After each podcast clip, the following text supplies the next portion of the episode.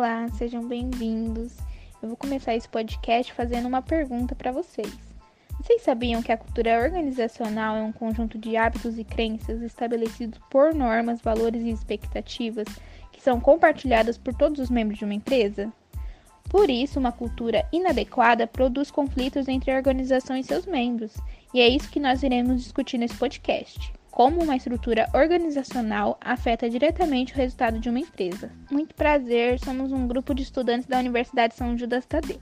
Eu, Aline, e meus colegas Gabriel, Tamires e Sabrina faremos companhia nos próximos 5 minutos. Vamos lá?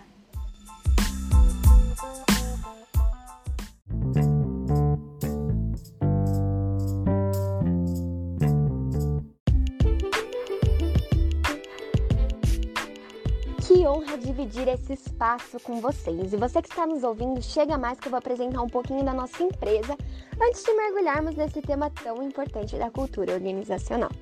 Vocês gostam de receber tudo no conforto da sua casa, né? Ainda mais na atual situação do mundo, os serviços de entrega se tornaram mais do que necessários. O sistema postal que conhecemos surgiu no sistema imperial, com selos, caixas de coleta e distribuição domiciliar de correspondência. O tempo foi passando e no ano de 1931 nasce o departamento de carteiras.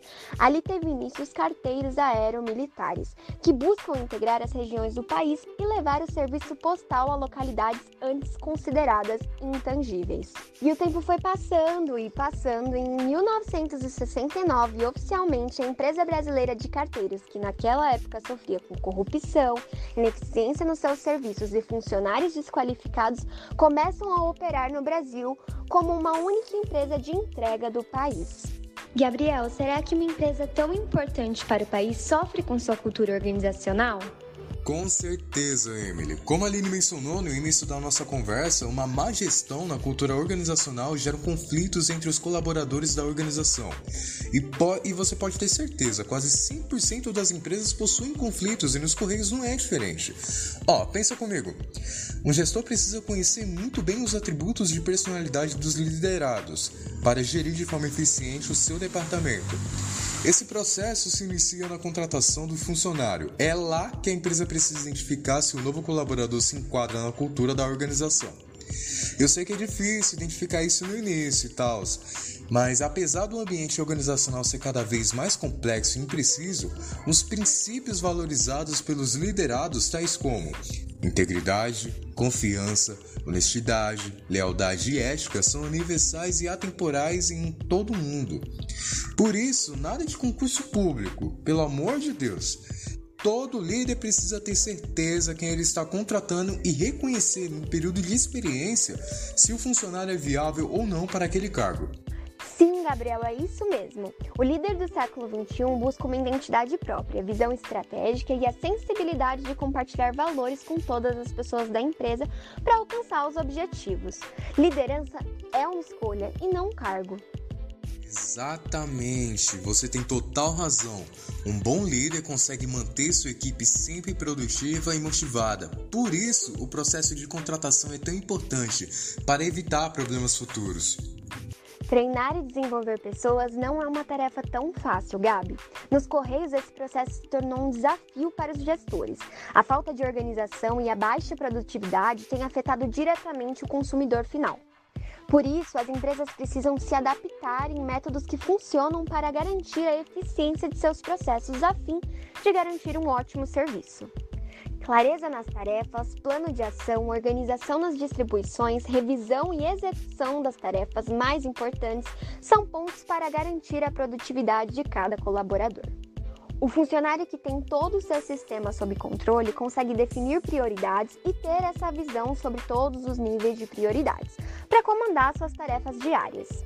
É isso aí, Emily. Uma contratação eficiente, um bom líder e um método de organização e produtividade garantirá melhores resultados para a empresa. Disso eu não tenho dúvida. Realmente, uma boa estrutura organizacional afeta diretamente todos os departamentos de uma empresa. A gestão de pessoas é uma função presente em quaisquer relações de trabalho, independentemente de qualquer tipo de economia, cargo ou abordagem utilizada para controlar e coordenar o trabalho humano. Portanto, é super importante a gestão de desempenho e a melhoria contínua de todos os membros da organização. Excelente, perfeita a sua colocação. A mensuração de desempenho garante gestão de tempo entre os funcionários, comunicação eficiente, metas de trabalho por meio de um líder que tem total controle sobre sua equipe. Uma gestão estratégica de pessoas em um ambiente organizacional, claro, é um alinhamento importante entre as estratégias políticas e práticas entre gestão de pessoas, contribuindo efetivamente para os resultados organizacionais.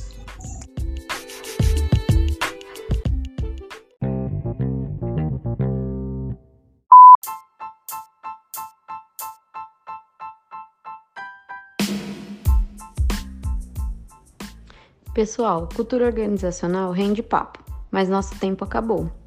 E você que está nos ouvindo gostou do papo?